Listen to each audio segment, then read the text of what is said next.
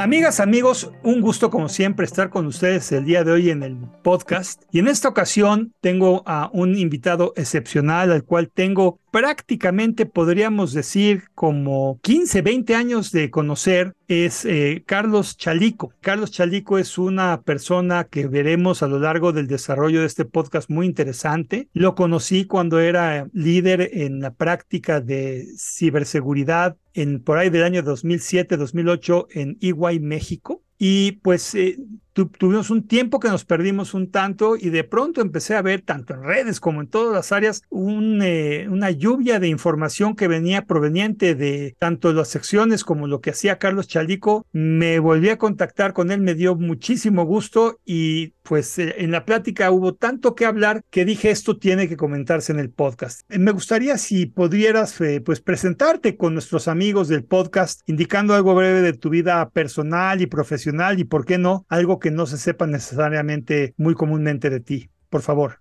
Sí, sí, seguro, Moisés. Muchísimas gracias. Ah, fíjate que ya, ya en el campo de ciberseguridad y privacidad tengo, tengo algunos años. Me integré a Ernst Young, a EY, en 1996 en México. En 2006 me invitaron a ser socio. Más o menos por ahí de 2009 tuve el privilegio de que me invitaran a ser el responsable de las prácticas de ciberseguridad y privacidad para México y Centroamérica. Y en 2012 se me metió esta idea loca de, de emigrar a Canadá para venir a disfrutar del invierno. Y en ese tiempo tuve que dejar la firma para integrarme a otra organización, una firma local canadiense. Luego me fui a otra compañía y en 2018 regresé a EY, esta vez en la oficina de Toronto y sigo haciendo lo mismo, cybersecurity y privacy. Y, bueno, además de eso, siempre me ha gustado dar clases, entonces eh, desde hace casi siete años soy instructor de la Escuela de Educación Continua de la Universidad de Toronto y además de eso, em, soy voluntario para diferentes organizaciones, las que, eh, las que más toman mi tiempo en, lo que puedo dar eh, en la parte social están la Association of Latin Professionals for America, ALFA, una organización con 50 años de vida apoyando latinos en los Estados Unidos. Apenas en 2002 la trajimos a Canadá. ISACA, que es un organismo que agrupa especialistas en seguridad de... Eh, cibernética, auditoría de sistemas, gobierno de TI y temas relacionados. La IAPP, ambas capítulo Toronto, que es la, Asociación Internacional de Profesionales de Privacidad, y una organización muy local de, Toronto que se llama Hispanotech. Eh, en Toronto tengo ya casi 10 años, este año celebro 10 años viviendo por acá con mi esposa, con mis hijos, y hace poco trajimos a la familia una perrita también, que se ha convertido en, un miembro más de la familia. Y en, temas que no se conocen mucho de mí, está el tema de que escribo, Moisés, y seguramente en algún momento te tocó ver 10 años atrás o quizá más algún texto escrito por mí en algún medio en temas tecnológicos tecnológicos o de cyber o de privacidad, pero, pero en algún momento un amigo me invitó a meterme al tema creativo, entonces entré al tema creativo, me gusta mucho, pero no tengo tanto tiempo como quisiera para dedicárselo. No he podido desarrollar un proyecto propio completo, pero, pero tengo la fortuna de que algunos de los amigos, amigas que tengo en ese círculo me han invitado a escribir el prólogo de sus materiales y hoy ya hay cinco o seis ah, compilaciones o novelas que, que tienen mi, mi prólogo. Eh, Guadalupe Vera, Georgina Mejía son dos de las escritoras que han, que han tenido la valentía de invitarme a ser su prologuista y, tuve la fortuna hace poco de que un texto mío se, incluyera en una antología que organizó la Universidad de Toronto de escritores latinos que atendieron un taller de escritura por acá en, español. Entonces, creo que eso es lo que puedo decir brevemente de mí.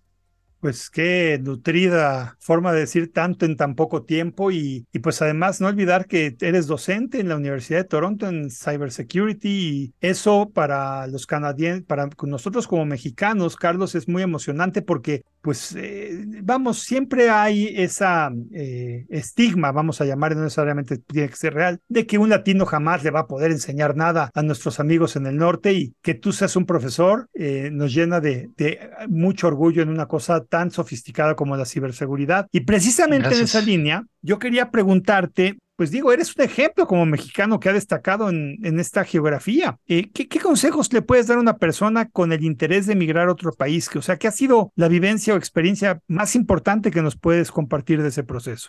Gracias, gracias por las palabras, Moisés. Yo, yo creo que lo, primero que es importante es estar totalmente convencido de que, de que lo que quieres es un cambio. Y, yo creo que es importante que cada quien cuando esté pasando por ese proceso se, se pregunte las razones y que, y que tenga razones que sean sólidas y que justifiquen.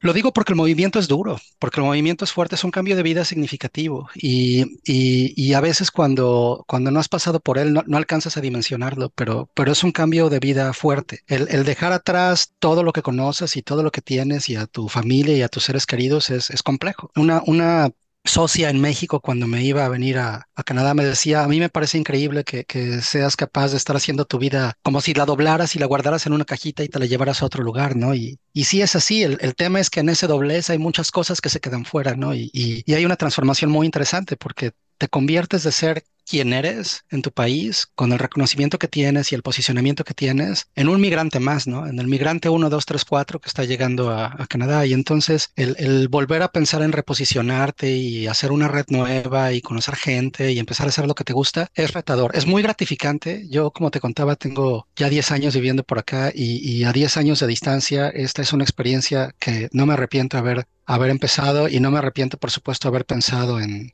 entrar a mi familia conmigo, pero no puedo dejar de reconocer que fue duro y que hubo, que hubo eventos complejos. Tengo, tengo que reconocer también que yo tuve la fortuna de, de, llegar con trabajo a Canadá, no, no llegar a buscar, lo que hizo una diferencia importante. Y, y, regresando a tu pregunta, entonces yo me atrevería a decirle a quien lo pensara que primero que esté totalmente convencido de hacer el movimiento y segundo, arme una estrategia lo, mejor armada que se pueda para poder sufrir lo menos que sea posible en el proceso. Eh, tengo un amigo que hizo lo que a mí me parece que es ideal. Él, tramitó su residencia permanente desde México y una vez que tuvo la residencia permanente comenzó a viajar a Canadá para buscar trabajo y cuando consiguió trabajo se mudó a Canadá ya como residente permanente y ya con trabajo para poder seguir adelante. A mí me parece que eso es lo mejor que se puede hacer, aunque me queda claro que no necesariamente es posible para todos. Entonces, en la medida de, de las posibilidades de cualquiera que esté pensando en cambiar a otro país, lo primero que se tiene que pensar es por qué lo quiero hacer y después cómo lo voy a hacer. Y una vez que tienes claro el por qué y el cómo, si ya estás convencido, el siguiente paso es no quitarte de la cabeza la idea de que es posible, porque va a haber cualquier cantidad de obstáculos y cualquier cantidad de retos. Pero si tu por qué ya es claro y tu cómo está bien definido, tienes que mantener en mente la idea de que es perfectamente realizable. Qué interesante. Pues eh, creo que esto es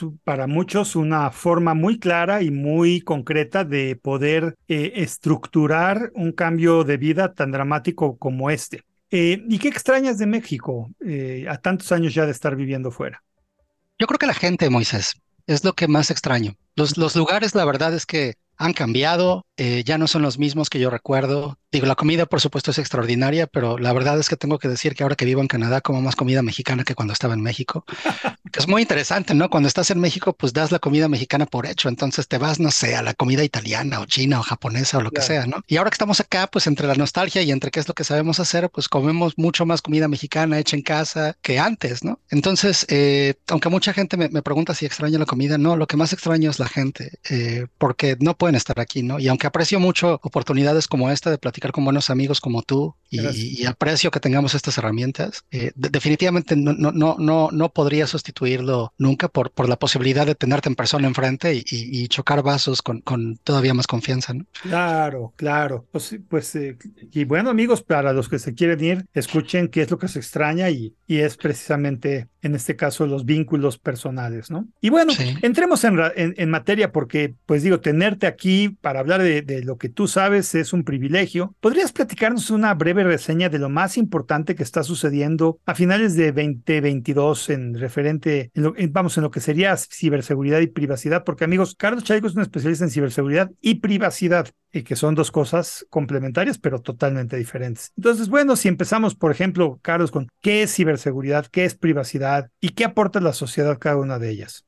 Sí, hay una transformación bien interesante en el campo, Moisés, y algo que me tiene muy emocionado en lo personal y lo comparto con otros especialistas de estos campos y, eh, coinciden, es que este es un tiempo bien emocionante para estar en estos campos. Es un tiempo súper dinámico, muy demandante, con retos muy interesantes y, todo, eso, todo eso lo hace único. Ciberseguridad es este conjunto de disciplinas elementos, procesos, tecnología, gente que una organización echa a andar para poder reducir riesgos asociados con el manejo de información por medios electrónicos. Hay un grupo de elementos que se llama desde hace mucho tiempo la triada de la seguridad, que son confidencialidad, integridad y disponibilidad. Son los elementos fundamentales que ciberseguridad trata de resolver. ¿Qué vas a hacer para que tu información se mantenga confiable o confidencial, perdón? ¿Qué vas a hacer para que se mantenga íntegra o confiable? ¿Y qué vas a hacer para que esté disponible cuando la necesites? Ciberseguridad se concentra en eso. Podríamos ser muy puristas Moisés, y, pensar lo que, lo que algunos autores dicen, que ciberseguridad tiene que ver específicamente con aquellos elementos de protección que se asocian a activos que conectan a una, entidad con el ciberespacio. Pero la realidad es que de, unos años para acá el concepto de ciberseguridad se utiliza más como un sinónimo de seguridad de la información, que tiene que ver con proteger la información no solamente en el ciberespacio, sino proteger la información en general. Sin embargo, es importante marcar,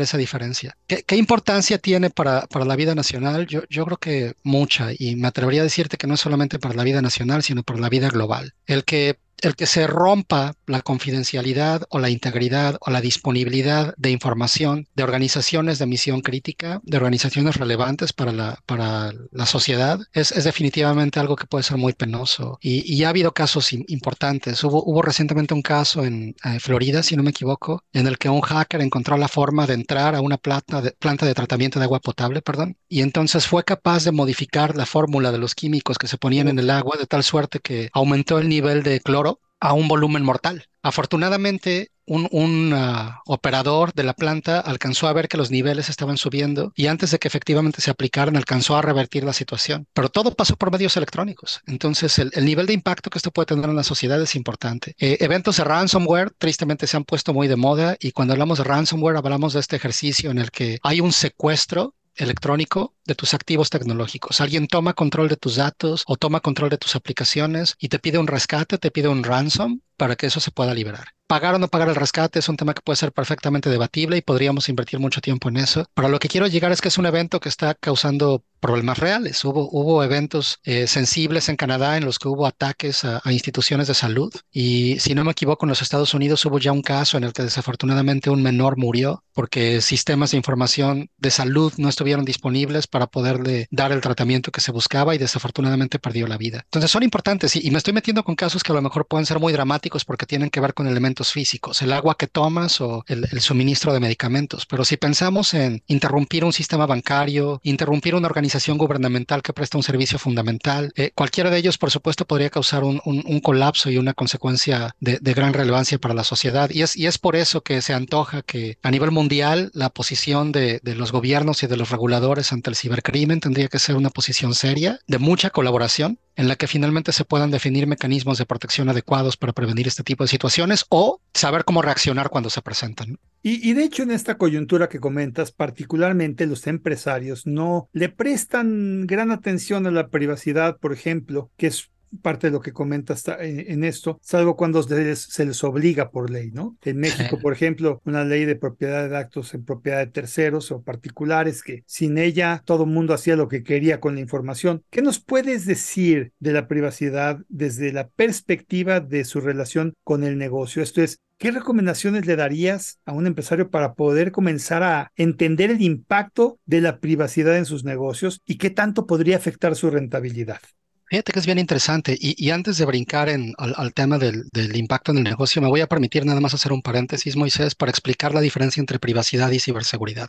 Porque como lo comentabas al principio, se parecen mucho los conceptos y muchas veces se llegan a utilizar incluso como sinónimos, pero no son lo mismo. No. Cuando hablamos de seguridad de la información o de ciberseguridad, nos estamos refiriendo a esta disciplina que se dedica a proteger información en la organización, todo tipo de información. Cuando hablamos de privacidad, hablamos de dos elementos fundamentales. Por un lado, la protección de datos personales, específicamente datos personales. No me interesan datos mercantiles, no me interesan datos financieros, no me interesan datos eh, mercadológicos desde la perspectiva de privacidad. Todos esos son importantes para ciberseguridad, pero privacidad se concentra en proteger datos personales, por un lado, y por otro, habilitar procedimientos, habilitar procesos que faciliten el acceso de los ciudadanos a sus derechos de privacidad. En, en la regulación mexicana y en Latinoamérica hay un acrónimo que se utiliza con mucha frecuencia, que es el acrónimo ARCO, los derechos ARCO, de acceso, rectificación, cancelación y oposición. Una compañía que cumple con, regulación de privacidad, que es consciente en el tema de privacidad, tendría por un lado que proteger datos personales con controles de ciberseguridad, con controles físicos y con controles administrativos, lo que necesite. Y por otro lado, tendría que definir mecanismos dentro de la misma organización para poder darle a los individuos acceso a sus datos personales, permitirles rectificar sus datos personales, cancelar actividades de procesamiento de datos personales que no les convengan o que no les gusten a los individuos y permitirles también oponerse a ciertos ejercicios. Esos son los derechos ARCO. Esa es la gran diferencia. ¿Qué creo que está pasando ahora? Fíjate que hay un tema muy interesante porque ha, habido un, un, incremento en el número de regulaciones en materia de protección de datos personales en el mundo y un, un elemento que aceleró esta definición de mecanismos de control o de mecanismos regulatorios fue la regulación europea, el llamado Reglamento General de Protección de Datos o GDPR por sus siglas en inglés. Eh, se convirtió en un parteaguas y se considera hoy el estándar de facto cuando hablas de privacidad, porque trajo nuevos principios, porque trajo nuevos derechos, porque trajo nuevas obligaciones, pero muy importante, en línea con lo que decías de, de, esta visión de muchos empresarios de no cumplir hasta que te obligan. Fue la primera vez que una regulación en materia de protección de datos personales trajo multas de decenas de millones de euros a quienes no cumplieran con esta regulación. Y entonces el tema se convirtió en algo mucho más serio. Y, y en un fenómeno muy interesante, similar a lo que pasó con Sarbanes-Oxley a principios de los 2000, eh, hay muchas compañías que tienen operación en Europa, pero, pero que el procesamiento de datos lo originan o lo o impactan otras jurisdicciones fuera de la Unión Europea. Y entonces se vino un efecto en cascada de compañías que tenían operaciones en ese mercado que tenían que cumplir con la regulación, que empezó a, llevar a algunos países a considerar esto. Y aparte la Unión Europea tiene un mecanismo muy interesante al que llaman adecuación, en el que permite que países de la Unión Europea intercambien datos con países de, otros, de otras regiones si tienen una regulación que es adecuada desde la perspectiva que ellos tienen. Y entonces muchos países en el interés de tener este intercambio de datos con la Unión Europea de una manera mucho más ágil, comenzaron a desarrollar regulaciones que estuvieran alineadas con el RGPD. Y eh, el caso de Brasil es quizá uno de los más ilustrativos, un, país latinoamericano que me parece es el primero que está teniendo una ley que está muy alineada con ese reglamento, eh, pero hay otros que empiezan a irse por ese mismo camino. ¿no? Recientemente Jamaica, recientemente Barbados liberaron regulaciones que son muy similares y se comienza a ver una, una tendencia global por irse hacia lo que la ley europea está, está marcando. Y lo interesante es que Europa tiene este elemento como un elemento fundamental en materia de protección de datos, pero tienen una estrategia general de procesamiento de datos y de gobierno de datos que va más allá de esta regulación. ¿Qué pasa en las compañías? Independientemente de lo que hay en el marco regulatorio, Moisés, algo que hemos visto es que hay un, hay un declive en la confianza en el mundo. Hay una organización, no, no sé si la conozcas, que se llama Edelman, es una organización de comunicaciones y ellos, y ellos producen cada año, desde hace más de 20, un, un indicador que es el um, barómetro de confianza. Y este barómetro de confianza en 2022 llegó a la conclusión de que estamos viviendo en un ciclo de desconfianza. Ellos revisan cuatro grupos déjame llamarles cuatro tipos de entidades. Uno de estos grupos de entidades son las organizaciones no gubernamentales. También revisan organizaciones gubernamentales, el gobierno, revisan a los medios de comunicación y revisan al mundo corporativo. Y lo que hacen es que realizan encuestas en todo el mundo para ver qué nivel de confianza tiene la gente en estos cuatro grupos de organizaciones. De las cuatro,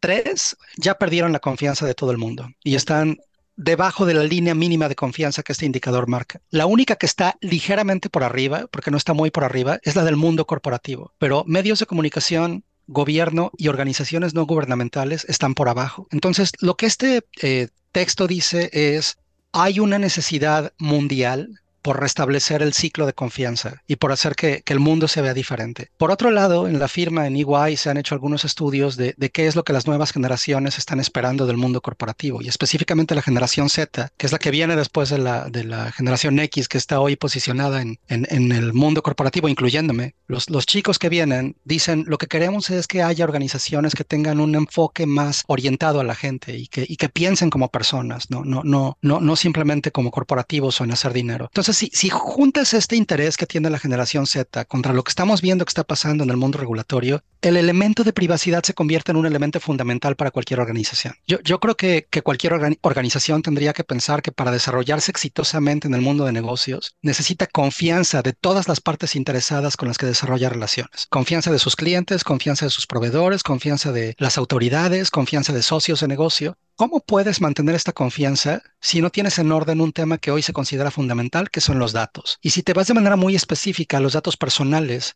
sabiendo que las nuevas generaciones están esperando que tengas un mayor enfoque en un tema humano, ¿cómo podrías demostrar que tienes un interés si no estás enfocado a eso? Entonces, más allá del tema cumplimiento, Moisés, con la Ley Federal de Protección de Datos Personales en posesión de los particulares o la Ley General de Protección de Datos Personales en posesión de sujetos obligados, en el caso de México, más allá de cumplir con estas o con su reglamento, el tema es la generación de confianza o la recuperación de confianza en un mundo que hoy está tan lastimado en ese rubro. Yo creo que ahí es donde está el valor de la privacidad. Y, y, y tu idea, yo diría entonces que nuestros amigos empresarios podrían ver como un valor el que al aportar privacidad a sus datos o los datos de sus clientes, un negocio puede florecer por el hecho de saber que vas a cuidar más mi información, luego entonces prefiero que tú seas el que me provea el servicio, ¿no? Exacto, exacto. Y, fíjate que hay un tema muy interesante. Eh, hay, mucha atención puesta ahora también en el tema de cambio climático. Y, y en el tema de cambio climático hay una serie de indicadores que se han integrado en estos modelos de ESG que miden efectos ambientales, sociales y gubernamentales o de gobernanza en las organizaciones.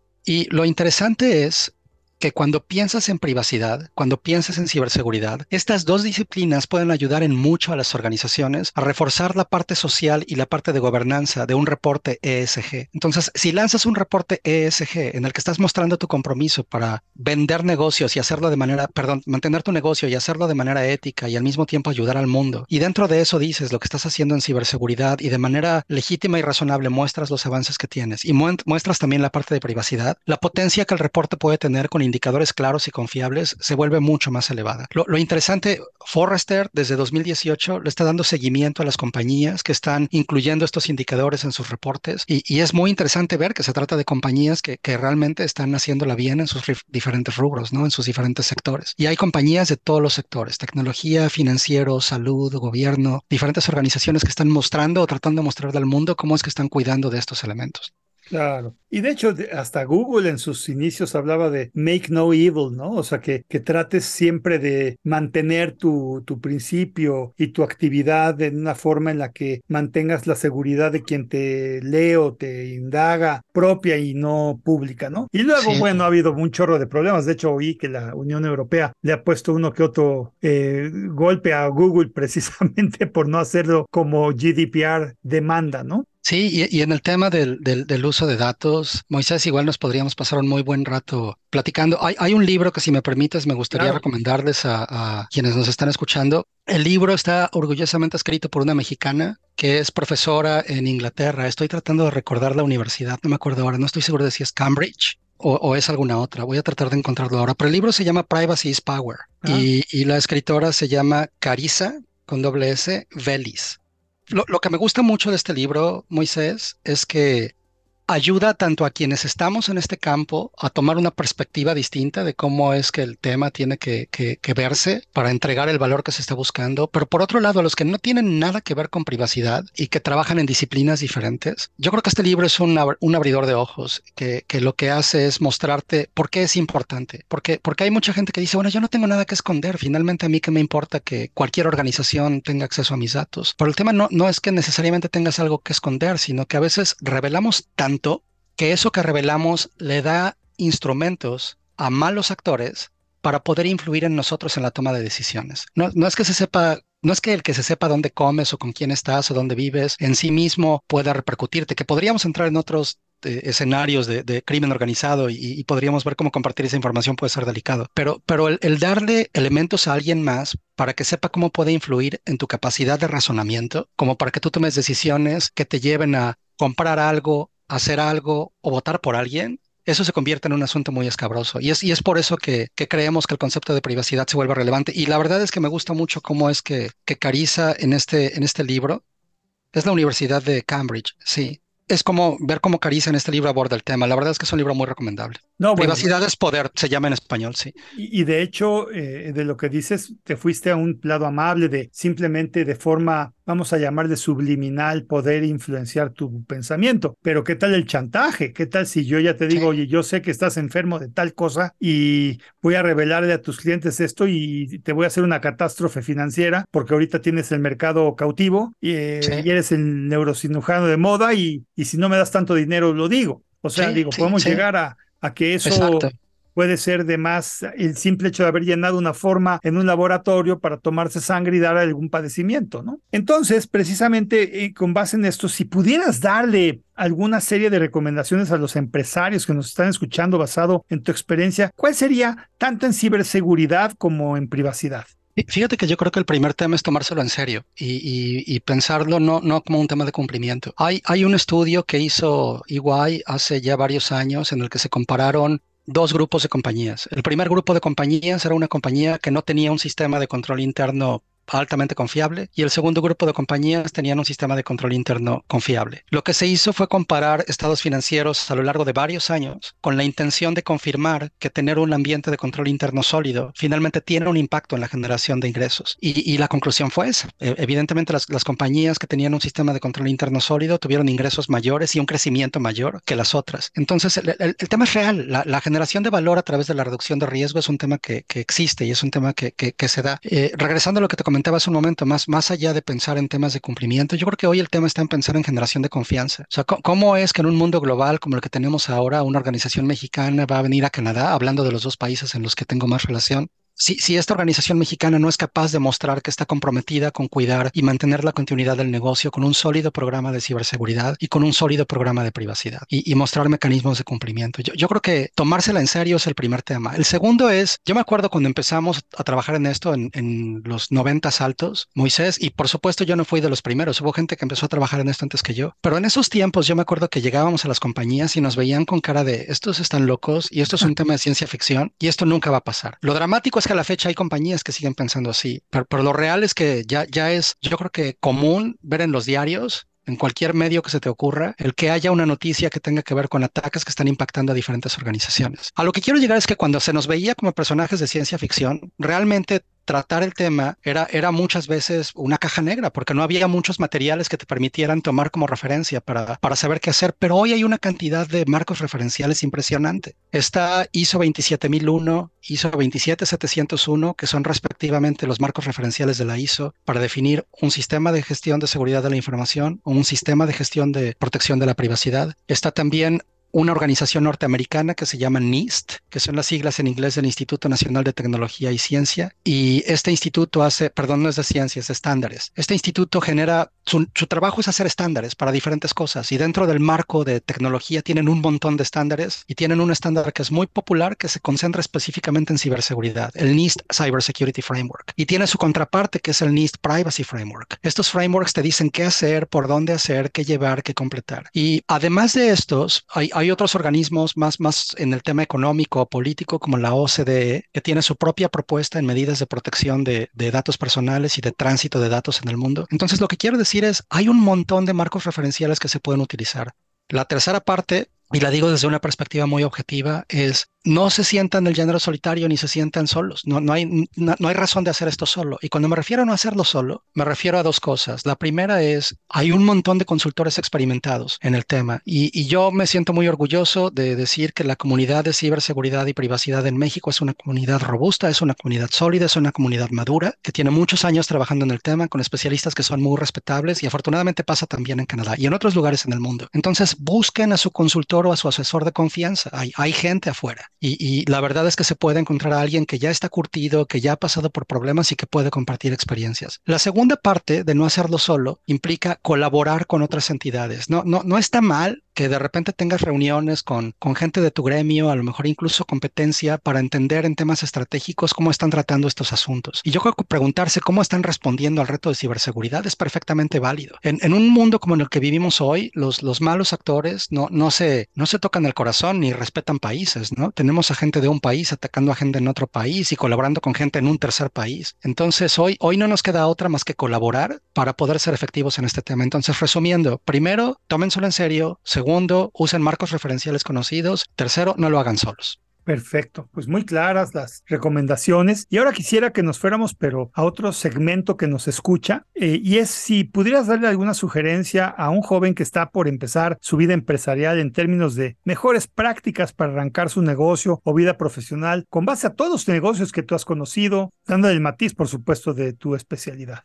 La primera palabra que me viene a la cabeza es felicidades. Es, es eh, la verdad, requiere de mucho valor el, aventarse a tener tu propio negocio y se merece todo mi respeto cualquier persona que decida hacer lo que quiera hacer por cuenta propia, porque, porque hace falta valor para hacerlo. Y, el segundo es, eh, no se rindan, yo creo que hay que ir adelante y hay que mantener la visión clara. El tercero, lo liga a las recomendaciones que acabamos de dar, Moisés, y es tómense el tema de ciberseguridad y privacidad en serio. Eh, me, queda claro que hay negocios que van a tener un nivel de riesgo diferente de otros. Por ejemplo, un, restaurante que no hace más que servir comida en, en, persona, que no tiene ventas en línea ni nada por el estilo y que no maneja tarjetas de crédito, que solamente maneja efectivo, va a tener un nivel de riesgo en temas de ciberseguridad y privacidad significativamente reducido. A, lo mejor lo único que tienen es una lista de sus clientes preferenciales a los que les quieren dar un trato diferente y, y eso es lo único que hay que cuidar porque es su, su, su lista de clientes importantes, ¿no? Pero pero, cuando te metes a lo mejor en, un campo como las fintech, que, que, ahora están muy de moda y que hay muchas organizaciones pequeñas que están yendo para allá, y empiezas a tocar datos eh, de manera más voluminosa y utilizando tecnología que puede ser más sofisticada, el, tema de ciberseguridad se convierte en una obligación. Y, yo creo que, que, es importante ponerle atención. Hace tiempo platicaba con una empresaria y, me decía, bueno, Carlos, pero es que tienes que entender que cuando estamos empezando, pues la verdad es que lo que estamos pensando los emprendedores es sobrevivir, ¿no? Y, y tenemos que darle prioridad a otras cosas. Y le dije, bueno, bueno, es que a lo mejor ahí el error es que justamente ciberseguridad y privacidad es un tema de supervivencia. O sea, yo no me imagino a tu negocio sobreviviendo a un ataque de ransomware, o no me imagino a tu negocio que está tratando de hacer operaciones en Europa teniendo una multa de la Autoridad de Protección de Datos alemana, que es una de las más duras, ¿no? Entonces, eh,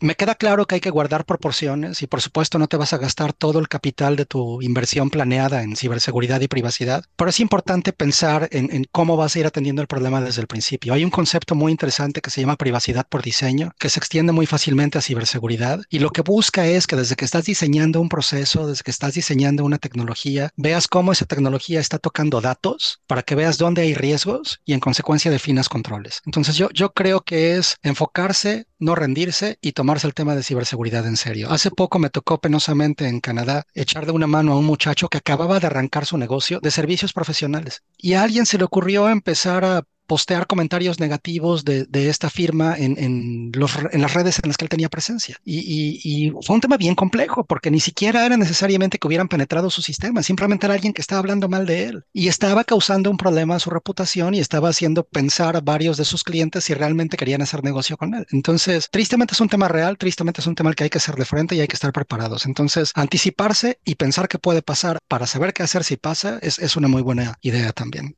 Buenísimo, buenísimo, Carlos. Y en orden de ideas, bueno, pues por mí yo también quisiera tener un, no un podcast, sino una, una serie de episodios contigo, pero el tiempo es cruel. Me gustaría tratar de terminar esto en dos sentidos. El primero, si puedes dar alguna recomendación a las personas que están escuchando el podcast a manera de conclusión, algo que no hayamos platicado y que te sea importante.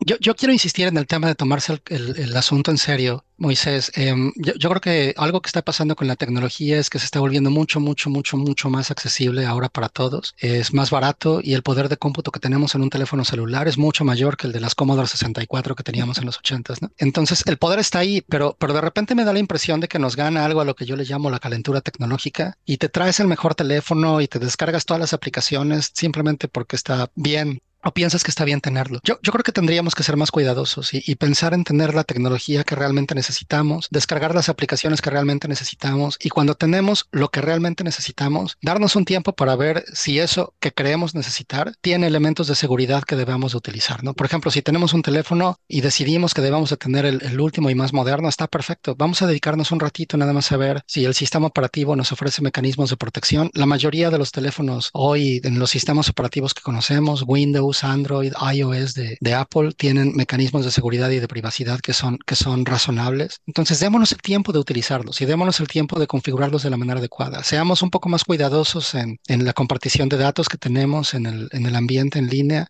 para, que no caigamos en una promiscuidad que pueda eh, comprometernos. Es importante que seamos muy respetuosos de, terceros y cuando estoy hablando de terceros me refiero a los más vulnerables que son nuestros, nuestros adultos mayores y nuestros niños, ¿no? De repente estamos posteando fotos de ellos sin siquiera pedir consentimiento y sin saber las consecuencias que esto podría tener para ellos. Entonces, yo, creo que ese tema de tomárselo en serio es algo en lo que me gustaría insistir, Moisés, porque este tema ya no es un tema de ciencia ficción y no es un tema tampoco que le aplique solamente al mundo corporativo, es un tema que nos puede afectar a ti, a mí y a cualquiera.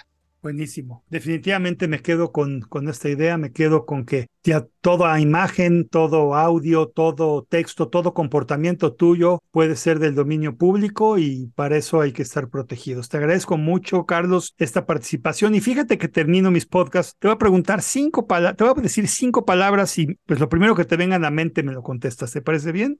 Sí, seguro. Vamos, esfuerzo. Trabajo. Salud. Importante. Seguridad. Crítica.